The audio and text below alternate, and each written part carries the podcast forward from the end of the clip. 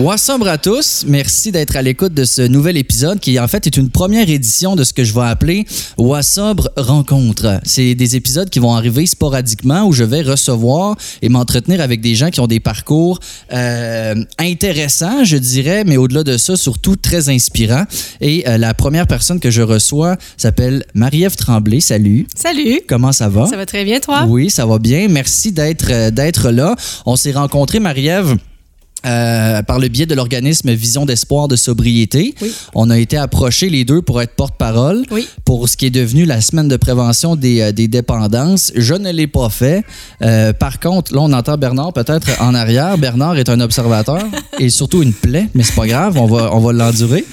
Euh, tu as été porte-parole donc pour la semaine de prévention des dépendances ici, euh, ici dans la région. Tout à Bravo fait. Merci, déjà. Merci. On va, on va y revenir, mais fait. avant d'être porte-parole d'une semaine de prévention des dépendances, il y a une histoire. Tout à fait. Exactement. tout à fait. On n'arrive pas là inutile, pour rien, dans le fond. Exact, exact. Puis euh, il faut avoir une certaine force, il faut avoir une paix intérieure, évidemment, pour en arriver là. Mais j'ai envie qu'on retourne un peu à la case départ parce que chaque histoire est différente. On a tous des, euh, des backgrounds, donc des histoires différentes, des, des passés différents. Euh, Parle-moi un peu de toi. Tu viens de où? Euh, T'as-tu des frères, des sœurs? T'as grandi où? Je veux vraiment qu'on revienne à la base de ton histoire. OK. Ben moi, en fait, j'ai grandi sur la rive sud de Montréal, à Saint-Marc-sur-le-Richelieu. Dans le fond, j'ai un frère. puis c'est lui, d'ailleurs, qui m'a emmené dans la région de Charlevoix. Parce qu'il y a une auberge. Euh, sinon, mais c'est ça, j'ai j'ai grandi euh, dans un petit village euh, tout près de Montréal. Puis euh, une enfance quand même relativement, je pourrais dire, facile. là. Sans histoire. Sans histoire. euh, mes parents sont divorcés, mais il reste que quand même, tu sais, j'ai eu une enfance quand même relativement facile. Je te dirais que j'étais plutôt une enfant qui était, euh, je dirais, timide, un, un peu hypersensible. Euh, puis c'est ça, fait que dans le fond, j'ai passé une bonne partie de mon enfance. euh, c'est pas grave. Vas-y, continue, on va non, faire non, du ça. montage. En fait, c'est pas tant, c'est l'enfance en tant que telle, c'est tel que tel. Je dirais que j'ai cheminé tout simplement, puis vers l'adolescence, euh, ben c'est ça, ça a été pour moi plus là où il a commencé à y avoir euh, peut-être certaines embûches que- qui pourraient justifier euh, le aujourd'hui où ce que j'en suis. OK. Dans le fond, quand j'étais euh, ado, euh, ben, je- j'étais clairement, justement, comme j'expliquais, j'étais une enfant euh, très timide. Puis, bon, dans l'adolescence, à un moment donné, veut, veut pas. euh, c'est là qu'on apprend à prendre notre place au sein de, de, de groupes. Puis, j'étais Ouais. dans un collège privé de filles. Puis, bon, qui était en ville, on était à Saint-Hyacinthe. Écoute, ça me sortait de mon village, là. OK, c'était cool, c'est la grande ville. là. oui, c'est ça. Donc, euh, ben, clairement, je voyais que j'avais pas nécessairement, le- j'étais pas à la même place que, que ces filles-là. Donc, euh, je me suis sentie quand même vite un peu à part, puis un peu plus intimidée par. La force de caractère que ces filles avaient là. Puis, tu sais, on était de- dans l'époque euh, où que, on s'affichait clairement. Tu sais, on était un peu à l'époque que du, comme le punk puis le grunge commençait. Ouais. Donc, euh, les, Nirvana, puis euh. Pearl Donc là, on était très, euh, tu sais, on s'affichait avec des, un côté plus rebelle puis tout ça. Puis moi, ben, j'étais pas vraiment dans cette dynamique-là. Puis ça a été, commencé à avoir un peu d'intimidation qui s'est installée, tu sais, dans À l'école. À l'école, tout ça. Donc, euh, j'ai commencé à sentir que j'avais probablement quelque chose qui, qui était qui clochait. Enfin, je me suis sentie un peu jugée, pas à la hauteur, euh, pas dans la game, euh, game, je pourrais dire. Je me sentais un peu in- inférieure, là, je pourrais Ouais. dire ça de même. Et à un moment donné, ben, j'ai eu l'opportunité de comme avoir euh, l'occasion de fumer du pot.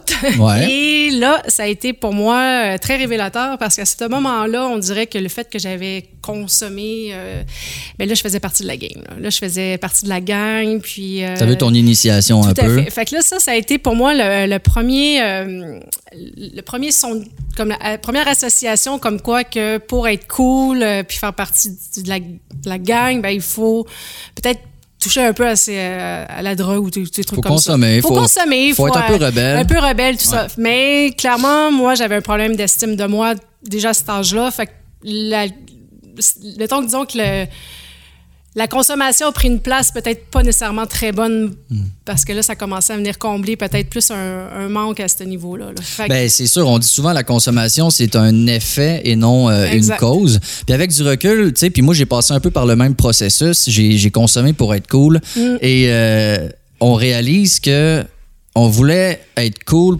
avec la mauvaise gang. C'est-à-dire que tu aurais pu ne pas consommer en te tenant avec une autre gang de l'école. Exact. Puis t'aurais été bien correct, tu sais. Ouais. Mais pourquoi, tu sais, puis j'ai pas la réponse, mais on veut s'associer à ces gens cool-là. Tout à fait. Merci Bernard de m'y aller. Et euh, on, veut s'associer à ces, à ces gens-là, mais pour pallier justement à, euh, à- à un manque. Ouais. Ben moi, je me sentais rejetée par elle, puis je voulais comprendre pourquoi, puis qu'est-ce que je voulais essayer de comprendre. Pourquoi que moi, je fais, je peux pas être aussi cool qu'elle? Ouais. Fait que, tu sais, je voulais, euh, je voulais leur prouver que j'étais capable d'être aussi cool qu'elle. Fait que, tu sais, c'était ça. C'était, je voulais... euh, je les admirais pour la force qui, dans, à mes yeux, ce qui dégageait. Là, tu sais, mais en réalité, c'était qu'une. Justement, j'aurais pu aller vers d'autres filles qui étaient plus tranquilles. Ben mais oui. non, moi, il fallait que je corresponde à ces filles-là. puis Ben, il fallait que je me ça. fasse aimer par elles. Il fallait que je sois cool comme elles. Puis aujourd'hui, tu sais, j'ai- eu cette réflexion-là récemment de... J'étais allé à, mon, à mes retrouvailles du secondaire. Oui. Et euh, après 10 ans. Et euh, Bernard, quelle plaie, c'est incroyable. On essaie de parler ici. Tu sais, puis euh, il demande rien, là, il est juste cave. OK. euh, à mes retrouvailles, là, ce qui m'a frappé, c'est que toutes les cools du secondaire étaient pas là. Ouais, c'est drôle, hein, pareil. Eux, eux qui faisaient la loi au secondaire, au retrouvailles, ils sont pas là. Fait que, tu sais, ceux qui sont les plus cool, les plus rebelles, les ci, les ça, c'est pas nécessairement les cuvées qui vieillissent le mieux. Est-ce que toi, ces filles-là, t'as des nouvelles d'elles?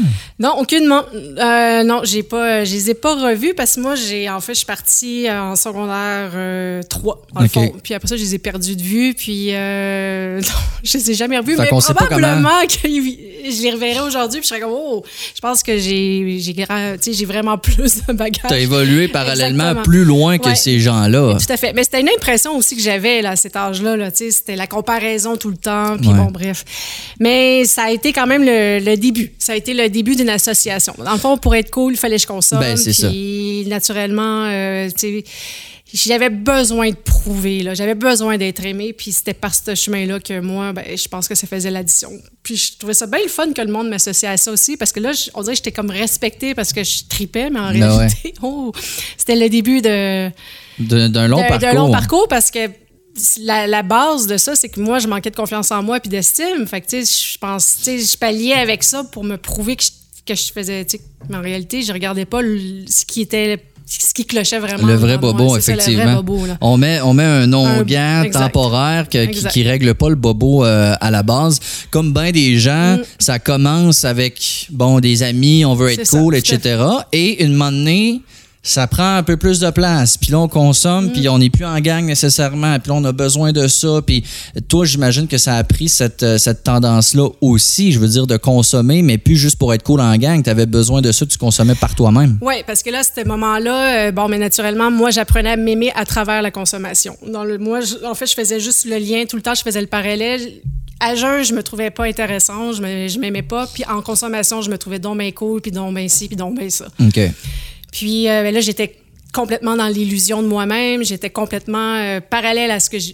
Je marchais à côté de moi, dans le fond, to- totalement. Là, Ça, ça commencé à quoi? euh, Je te 16, dirais 17? vers 16 ans. Vers 16 ans, là, ça a été euh, vraiment comme le début pour moi de, de la problématique. Puis après ça, j'ai fini mon secondaire de peine et de misère parce que j'avais pas juste la consommation, mais j'avais aussi des problèmes de comportement. J'étais pas dérangeante, mais je faisais vraiment rien à l'école. Je dire, je, je répondais pas aux exigences des professeurs. Mon plaisir était vraiment de pas répondre aussi aux attentes de mes Ouais. parents. C'est de la bon. provocation. Tout à fait. Puis euh, quand j'ai fini mon secondaire, après ça, ben, ça a été le cégep. On s'entend que le cégep, ça a été tel que tel. Ben oui, hein. Ça a été vraiment là. Je suis partie en plus de mon de, de Saint-Marc. Je suis allée en Gaspésie. Puis à Matane, dans le fond. Puis là, ben, Qu'est-ce que tu faisais là? ben, en fait, euh, ma mère était à cette époque-là encore à Matane. Mes parents sont de, originaires de Matane. OK. Puis euh, je suis allée là parce que je fallait que j'aille au cégep. Puis je me tiens donc, je pourrais donc aller à Matane. Puis euh, si j'étais au programme, en fait, art- d'art. Puis en même temps, il y avait les gens de la photographie qui apprenaient, ils faisaient la technique en photo. Et là, j'ai rencontré des, vraiment des, des belles personnes, mais aussi dans un aspect encore très festif. Puis je me suis encore plus identifiée à l'aspect artistique, mais aussi non seulement euh, à la conso.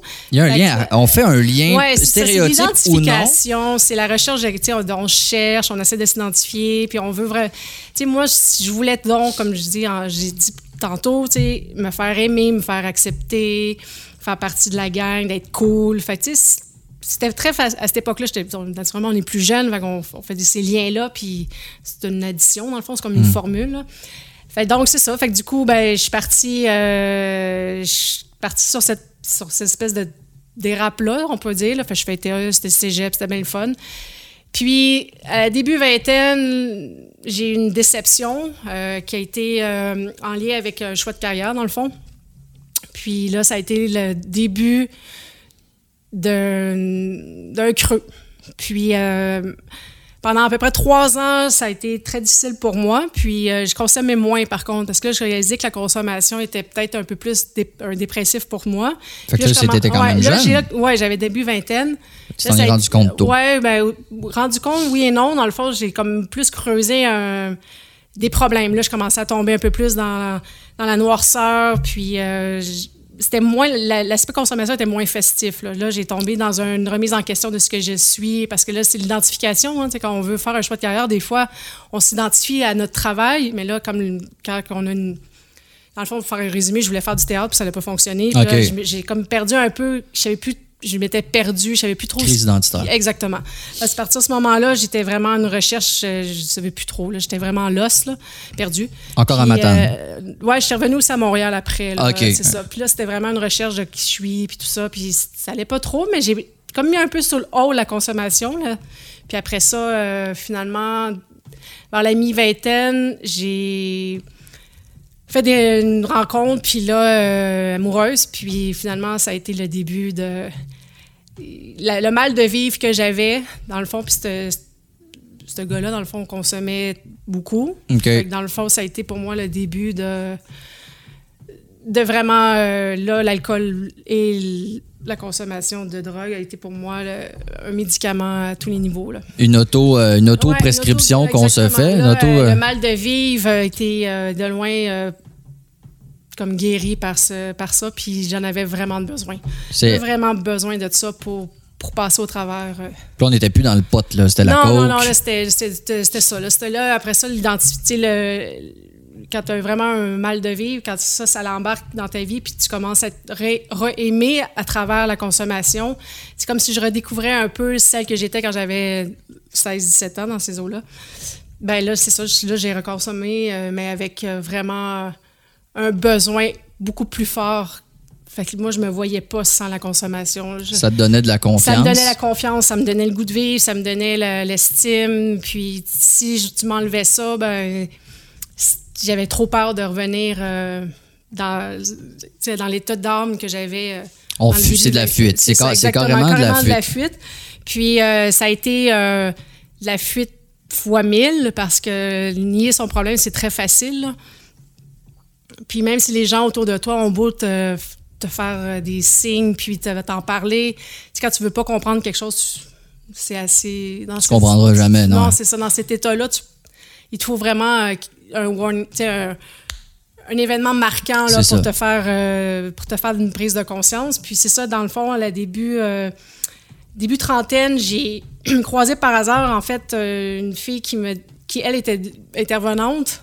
Puis elle m'a juste dit T'as-tu déjà pensé que ton problème de consommation pouvait être peut-être problématique Ben non, tu sais, euh, ça aucunement. Là. Moi, tout Tu le es monde un milieu de- où tout le monde consommait. ben, c'est ça, à un moment donné, tu te crées, c'est ça, là, naturellement, ça va de soi que tu crées, euh, tu rencontres des gens qui sont comme toi, puis ton environnement immédiat, euh, c'est que des gens qui consomment aussi fortement que toi. Fait que toi, tu penses que tout ce que tu fais, c'est bien normal, là, tu sais, tu regardes pas ton...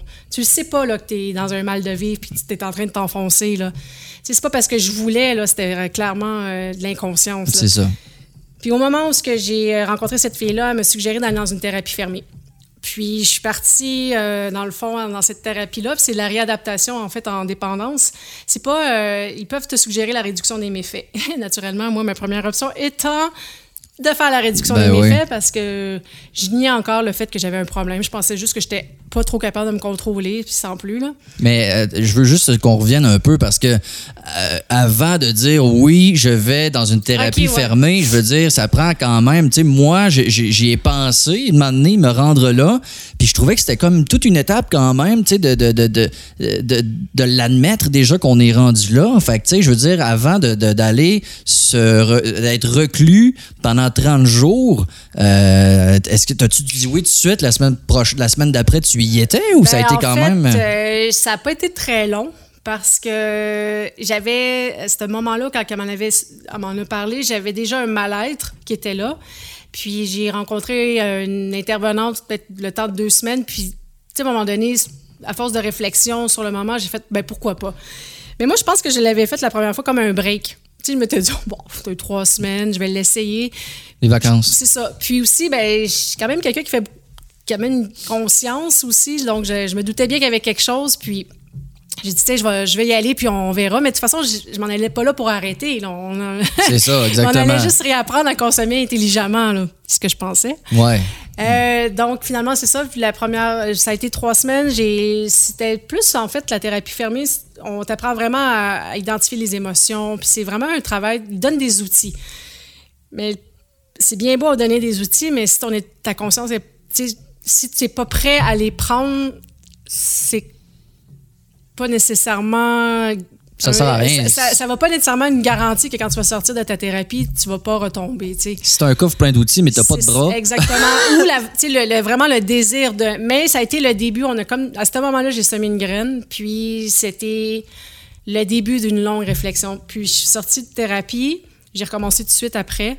Quand je suis Autant? sortie, ouais, ben, peut-être plus. Mais il y avait clairement une prise de conscience qui s'était faite. Puis à partir de ce moment-là, ça a été vraiment. euh, J'avais pas le choix de reconnaître au fur et à mesure que le temps passait que c'était de plus en plus problématique. Puis ça a été de plus en plus douloureux Ben, parce que je ça. pouvais plus nier qu'est-ce qu'on m'avait fait comprendre. Tu en consommes thérapie. autant, mais tu le sais. C'est ça. Fait que c'est comme pire. C'est par phase. Puis là, je l'ai refait en. Ça, c'était pas à ce moment-là, c'était en 2009. En 2012, j'ai décidé d'en refaire un autre. Mais là, cette fois-là, c'était vraiment dans le but d'arrêter parce que clairement, entre 2009 et 2012, ma consommation a encore augmenté de plus en plus. Mm-hmm. Puis, comme je disais, j'étais encore de plus en plus consciente que j'avais un problème, mais j'étais pas capable de, de me voir sans la consommation. Et on, on consomme, moi aussi, à chaque, entre chaque arrêt, admettons, euh, ça reprend toujours de plus Mm. Ouais. belle. Puis Ben, je, je, je sais pas. C'est ça. Puis ça. aussi, on encaisse plus, on, on s'habitue plus. Fait que toi, c'était donc de pire en pire. Ouais. En, en 2012, tu y retournes. Est-ce que tu y retournes à la même place? Même place. Puis euh, là, ça a été avec les mêmes intervenants. C'était assez particulier. Euh, Welcome back. Oui, mais là, ça a été encore. ça a été comme un petit pas de plus. OK. Mais c'est ça. Ça a été une longue.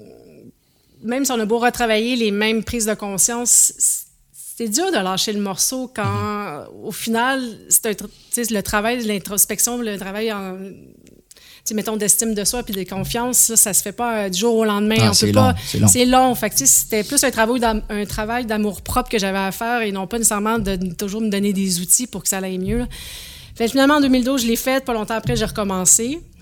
Puis là, ben là, ça a été vraiment le- Pire encore? encore pire que jamais parce que le- je pense que le mal de vivre s'installait encore plus parce que justement, j'étais consciente, mais j'étais pas capable. Fait que là, le jugement, Ah, la hein? honte, la culpabilité, tout ça. Jusqu'en 2017, là, là j'étais dans vraiment. euh, là, écoute, je faisais juste. euh, non seulement je, je- la consommation était très présente, mais aussi je me- j'avais des relations de plus en plus difficiles euh, avec mes, mes, mes proches, puis aussi j'avais des relations amoureuses vraiment chaotiques. Là. Fait que le, le premier chum qui consommait beaucoup puis qui a comme un Lui, peu il est de. parti de- il est parti vite. Oui, c'est ça. il- oui, c'est ça. Ça a été le. Il est parti le bal puis il a écrit son camp. Ben, je veux dire, je suis partie, là. Ok. Mais ça, tu sais, j'évite un peu le. Ben, c'est mais c'est ça, mais oui, c'est ça. C'est lui qui a parti le bal, mais à la fin, c'était une autre relation qui a été beaucoup plus euh, difficile. Puis ça a été pour sauver un peu ma relation que j'ai décidé de refaire une autre thérapie. Puis aussi, ben, j'étais pas mal rendue là. Mm-hmm. Puis c'est mon père, en fait, qui, euh, qui, qui m'a dit, ben là, je pense que on va, on va te redonner une autre chance, puis qu'est-ce que tu dirais si ça l'arrêtait là, puis on va chercher de l'aide encore. Puis là, je suis allée à Jean Lapointe. OK. Là, à Jean Lapointe, euh, moi, ça, ça a été salutaire pour moi parce que on travaille beaucoup avec les étapes, des 12 euh, étapes dans le Des- fond. des alcooliques Ouais, anonymes. Exactement. Mais c'était plus la première euh, étape qui t'a perdu la maîtrise de, de ta vie. Ben ça, ça a fait une résonance pour moi. Puis là, j'ai vraiment fait, ben si je regarde les dix dernières années qui ont passé, c'est clairement la perte de maîtrise de ma vie. Puis euh, là, la- le clou a été enfoncé. là. Pas totalement, mais a été, là, ça a été vraiment le début là, de, de l'acceptation de OK, mais là, clairement, il faut que je fasse de quoi pour moi. Là. Fait que ça a été, euh, quand je suis sortie de là, ben, j'ai été un bon huit mois sans consommer. Comment ça s'est passé, ce huit Ça a mois-là? été, euh, ben, en fait, euh, j'ai, cet été-là, j'ai, j'ai retravaillé à l'auberge de mon frère. Fait que Oh, ça a été un été très achalandé. Fait que je me suis beaucoup étourdie dans le travail parce que ça peut aussi, des fois, on peut changer euh, notre comportement. Tu sais, le travail peut devenir aussi un compensateur. Tu sais, quand on, Transfert de dépendance. c'est ça, exactement. Fait que là, le travail a pris tellement de place que je me suis étourdie. Fait que je me suis donné un peu l'illusion que j'étais en maîtrise, puis que, ah, bon, je pense que je suis correcte. Là. Mhm. Finalement, je dois être, euh, je, me, je me suis reprise. euh, tu sais, j'ai, repris contrôle de ma vie, puis tout ça. Puis là, ça fait son effet, mais pendant ce temps-là, je travaillais pas mes comportements. Je travaillais, je changeais pas, parce que, tu sais, quand on consomme, on développe des comportements, dans le fond, puis euh, j'ai, pas... euh, j'ai pas travaillé sur moi nécessairement. Fait je suis restée Marie-Ève, mais abstinente, dans le fond. La différence entre sobriété ça, et, abstinence. Tout ouais. à fait. Fait donc, quand la saison finit, naturellement, la, la pression tombe, puis là, on refait face à soi-même, puis on refait face à notre, notre manque, euh, notre vide intérieur qu'on n'a pas réussi à combler, parce que moi, je suis retombée dans le travail tout de suite. Puis finalement, euh, j'étais encore en relation avec euh, mon ex dans ce temps-là. Puis finalement, Voldemort, non? oui, on pourrait dire ça quasiment. Puis finalement, ben c'est ça, notre relation n'a pas changé nécessairement, euh, pas, c'est pas amélioré à cause de mon arrêt de consommation. Et là, ça, je suis retombée. Euh, j'ai rechuté et ça a été une descente aux enfers pendant un, un an et demi de temps.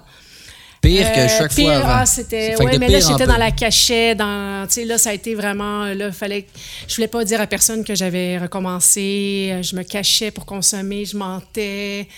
Euh, ça, a été, euh, ça a été tellement difficile. Et là, j'ai cherché de l'aide externe avec Vision d'espoir.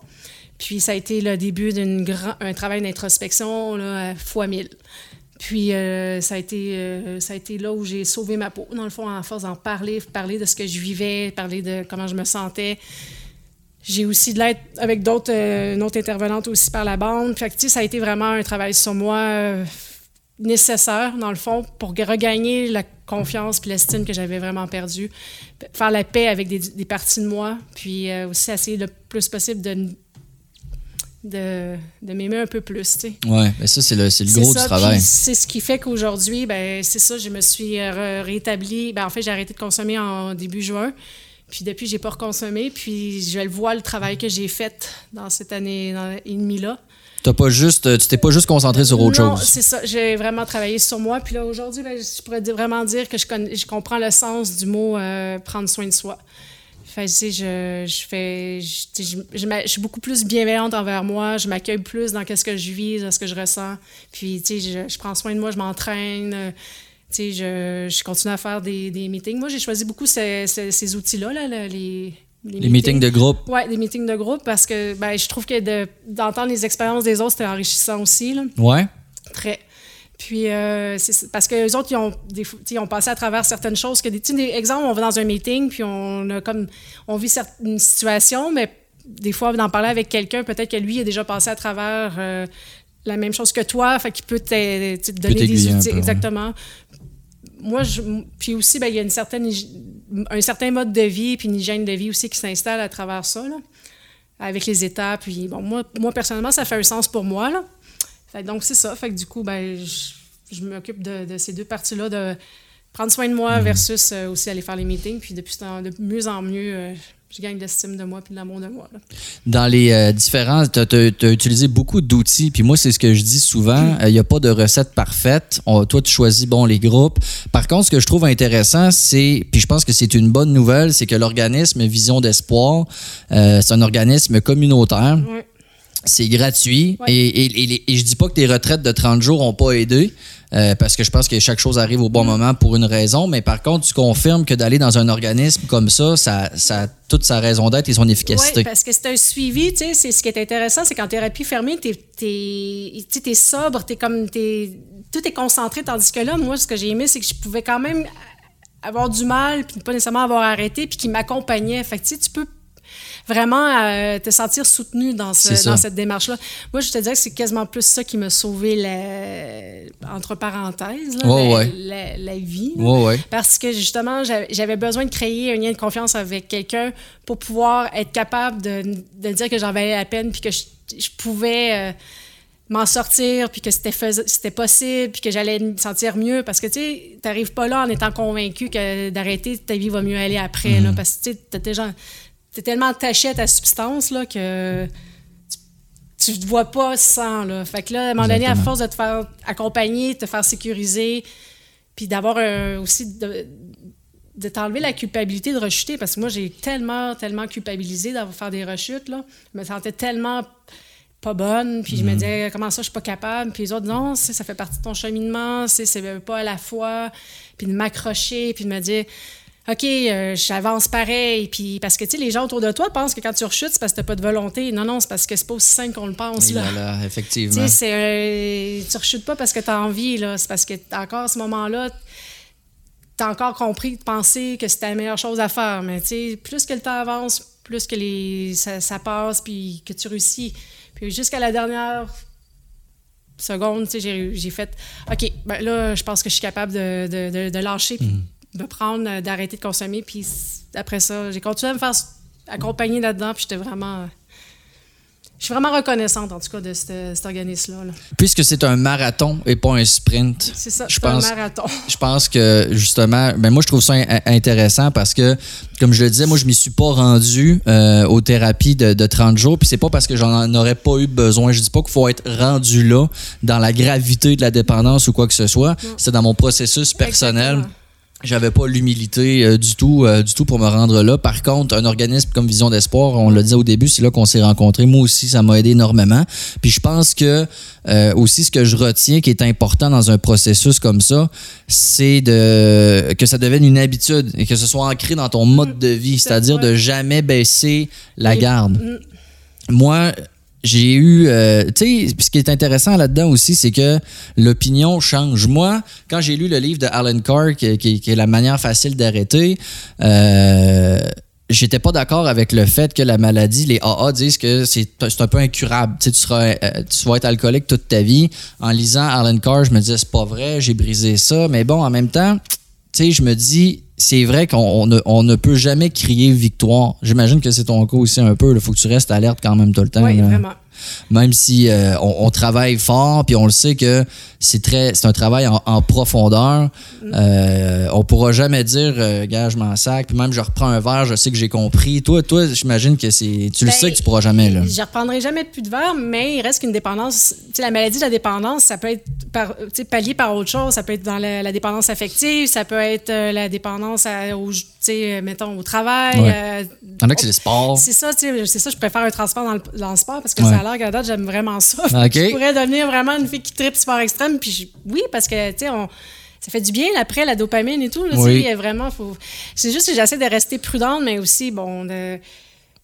c'est pour ça que faut, faut toujours comme pallier avec un- une conscience, puis de lire, s'informer, euh, d'en parler. euh, tout ça, rester alerte, en fait, ouais, comme tu dis. les outils sont, euh, sont multiples, mais encore, euh, il faut, faut, faut vouloir les essayer. Tu sais, s'il y a des. Moi, ce que, ce que je réalise beaucoup en parlant avec des gens, c'est que. Euh, Puis c'est pas. pas nouveau, c'est pas surprenant ce que je vais dire, mais les gens ont, euh, ont beaucoup de fierté. Euh, ça prend une bonne dose d'humilité euh, et de vulnérabilité pour dire OK, je vais aller voir quelqu'un. Puis, j'ai fait une publication cette semaine où je dis, quand on a un problème pour notre auto, on va voir un garagiste. Quand on a un problème avec notre ordi, on va voir un informaticien. Mais quand on a un problème avec nous-mêmes, yeah, correct, sais, je suis capable, puis tu sais, euh, ce serait quoi le, le- le conseil numéro un ou l'argument que tu dirais aux gens pour dire, ça vaut la peine d'essayer d'aller voir et euh, de gratter un peu le bobo, là? Ben, au moment où la. Moi, je pense que quand tu vas chercher de l'aide, c'est parce que la souffrance est très présente. Quand la souffrance est présente à un tel point que c'est insupportable, le- l'aller chercher de l'aide, le soulagement, juste le fait de pouvoir admettre qu'on a, qu'on a un- une difficulté, puis de pouvoir avoir quelqu'un qui va dire, regarde, j'ai la solution pour toi, puis je vais pouvoir t'aider à, à t'en- sortir, de savoir qu'il y a la lumière au bout du tunnel, ça, c'est- ça n'a pas de prix. Il faut juste être rendu là. Ouais. hein. Puis faut pas que les, faut pas y aller pour les autres non, plus. je- bon, ça- moi, je l'ai fait beaucoup pour les autres, mais la journée quand j'ai décidé que vraiment c'était pour moi, je le faisais, c'est là que j'ai vu un- vraiment un résultat. C'est ça, hein? Parce que, tu sais, moi, moi aussi, au début, j'étais comme, bon, là, je suis devenu papa. Fait que, tu sais, Ouais, je vais arrêter, je suis devenu Ouais. papa, mais ça n'a pas fonctionné. Tu sais, fait que ça, ça fonctionne sur un moment, puis de moment donné, ben, les habitudes reviennent au galop. Fait qu'il faut vraiment, effectivement, être rendu, euh, rendu à le faire pour soi. Puis c'est de regarder aussi au-delà de l'orgueil, Ouais, au-delà du courage, puis la vulnérabilité. C'est salutaire. Ben, tellement, tu sais, ça fait tellement du bien. On- Puis, on en vient à. Puis j'aime quand tu dis je fais attention à moi. Tu sais, on en vient. Quand tu es vulnérable puis que tu admets que tu as quelque chose, euh, t'en viens à te. J'appelle ça se cajoler. Tu sais, Ouais. on se cajole soi-même. Lâcher les armes, à un moment donné, juste lâcher prise, puis se dire, regarde, ouais, j'y arrive pas. Tu sais, puis aussi de ne pas se sentir qu'on notre, notre problème, on est le seul au monde. là. Tu sais, c'est pas comme si euh, la vie, euh, tous les problèmes que tu as dans ta vie, c'est comme la vie avait décidé, ah, il n'y a que toi C'est qui as ces problèmes-là. T'es un a- projet pilote. Exact. Non, il y a tellement de gens qui vivent la même chose que nous, puis qu'on peut trouver un support. euh, c'est de se dire qu'on qu'on en vaut la peine, puis qu'on on, peut s'en sortir parce qu'il y a des gens qui l'ont qui ont passé à travers ça, puis que ça a fonctionné. Tu sais, de, moi, je pense que c'est vraiment la, la journée. Il faut lâcher prise des fois, puis ça fait, ça fait du bien. Puis je pense que c'est un geste beaucoup plus courageux que de dire qu'on a besoin d'aide, que de se cacher en arrière de notre orgueil par fi- fausse fierté. La plus grande fierté qu'on va ressentir dans notre vie, c'est d'avoir réussi à justement se rendre vulnérable puis d'avoir grandi à travers ça. là. Je trouve que la force de quelqu'un, elle se manifeste beaucoup plus là-dedans que, dans le- que de dire Oh non, euh, Je suis correct. je me sauve la face. Mais au final, tu vas rester tout seul à souffrir dans, dans ça. Là. Exact. Puis souvent, l'orgueil est mal placé parce qu'on a peur du jugement. Ouais. Moi, euh, depuis que j'ai arrêté de consommer, dès que j'en parle, j'ai 100 des tapes dans le dos. Ouais. J'ai aucun reproche, j'ai aucun jugement. Puis, tu sais, déjà, si les gens vous jugent, puis vous. C'est pas la bonne personne, là. Je sais pas ce qu'elle fait dans votre entourage, mais toi, Mm. est-ce que tu vis ça aussi? Est-ce que les gens t'encouragent Ah, tout à naturellement? fait, à 100 là. Ah, vraiment, les gens sont, sont, sont vraiment fiers de, de moi. Puis, je te dirais même que si je me regardais dans le passé quand je consommais, euh, On n'était pas beau, hein? J'étais pas vraiment euh, top shape, là. Tu sais, des fois, je me dis, Hey, comment ça je voulais euh, garder la fierté de dire, non, j'ai pas besoin d'aide quand ça c'était peut-être écrit dans mon front que Ben oui, j'étais vraiment quelqu'un qui était en, tu sais, en, en détresse psychologique. Puis ça l'est pas, là. Je veux dire, quand je, cons- euh, je consommais, les gens le voyaient bien, là, qu'il y avait quelque chose qui Ben fonctionne oui, pas. ça, Les puis- gens s'en rendent compte autour de nous qu'on n'est pas bien, là. Personne tombe en bas de sa Moi, j'essayais de faire comme si j'étais au-dessus de mes affaires, puis j'essayais de garder la tête haute, puis j'essayais d'être fière, mais au final, tout le monde autour de moi le voyait, là. Ben, c'est la perception. Exactement, c'était ma perception, mais c'était moi qui, en réalité, se jugeais. Mais tu sais, maintenant que je me rétablis, ben, tout le monde dit, ouais, un, ça te va mieux. Deux, euh, tu sais, ton, discours n'est pas le même. On voit que tu es encouragé. Puis, puis ça inspire les, gens autour de nous aussi quand on décide de, de regarder notre réalité telle qu'elle est, puis de, décider, de, de- décider de devenir la meilleure version de soi-même. Les gens, ça, ils trouvent ça beau, ils trouvent ça inspirant, ils veulent euh, quasiment sensiblement même eux-mêmes faire peut-être des changements. Là. Ben, moi, c'est ce que je ressens le plus. Des gens très, très proches de moi qui me Ouais. disent. euh, quelqu'un m'a dit récemment, ça m'a touché un peu, euh, en fait beaucoup, mais quelqu'un qui a dit, tu sais, je, je- je m'accroche un peu à toi, euh, dans le sens où ça, ça- ça m'inspire, ça me pousse à vouloir moi aussi m'améliorer, ça ouvre les yeux. Fait que, tu sais, on fait pas ça pour ça, mais en même temps, Mais si ça peut faire ça, why not? Fait que, sais, je pense que on, on s'entend là-dessus. Ça, ne- ça va vous apporter que des, des éloges. Tout à fait. Il y a personne qui va dire t'es bien cave, t'es bien faible, si t'es pas capable, puis ça, ça n'arrive pas. Puis si ça arrive, comme je le dis, c'est que la personne n'a pas d'affaires dans votre entourage nécessairement. Ou ça les confronte à eux-mêmes leurs propres euh, problèmes, puis ils sont juste peut-être mm, pas bien de voir que quelqu'un regarde les choses comme ils sont, puis les autres sont pas capables d'être honnêtes envers eux, puis ils vont juste euh, te projeter leur propre. euh, C'est ce que j'aime penser aussi. Je me dis toujours les. insécurité, Ben c'est clair, tu sais, c'est clair. Puis je sais pas si t'es d'accord, mais moi, le trois quarts du monde à qui je dis je consomme plus. Hmm. Vont justifier leur consommation. Ouais. Ouais, ah, moi, ouais. moi, pas si pire. Moi, c'est la fin de semaine. Ah non, ça. moi, c'est juste un verre en cuir. Fait on dirait qu'ils sont obligés de, obligés de se justifier. Mm. Alors que c'est comme, j'ai- rien dit, là, tu sais, euh, vis ta vie. Mais écoute, je suis vraiment content que Moi tu aies partagé ton, expérience. Euh, si tu devais résumer un peu le plus grand wow que tu vis depuis que là, juin, juillet, août, septembre, octobre, novembre, décembre, janvier, hey, ça commence à faire Ça, un va bout, fa- ben, ça fait huit mois, là. Huit mois, Ouais. bravo. Merci. C'est euh, qu'est-ce que entre les dernières fois que tu as arrêté Mm. euh, et la dernière fois justement, c'est quoi le, le plus grand changement, le plus grand bénéfice que tu ressens? Ben, en fait, c'est. Maintenant, je, je, je me suis choisie, puis c'est vraiment le concept de. Là, je comprends vraiment le sens de prendre soin de soi. Tu sais, de vraiment. Le, de...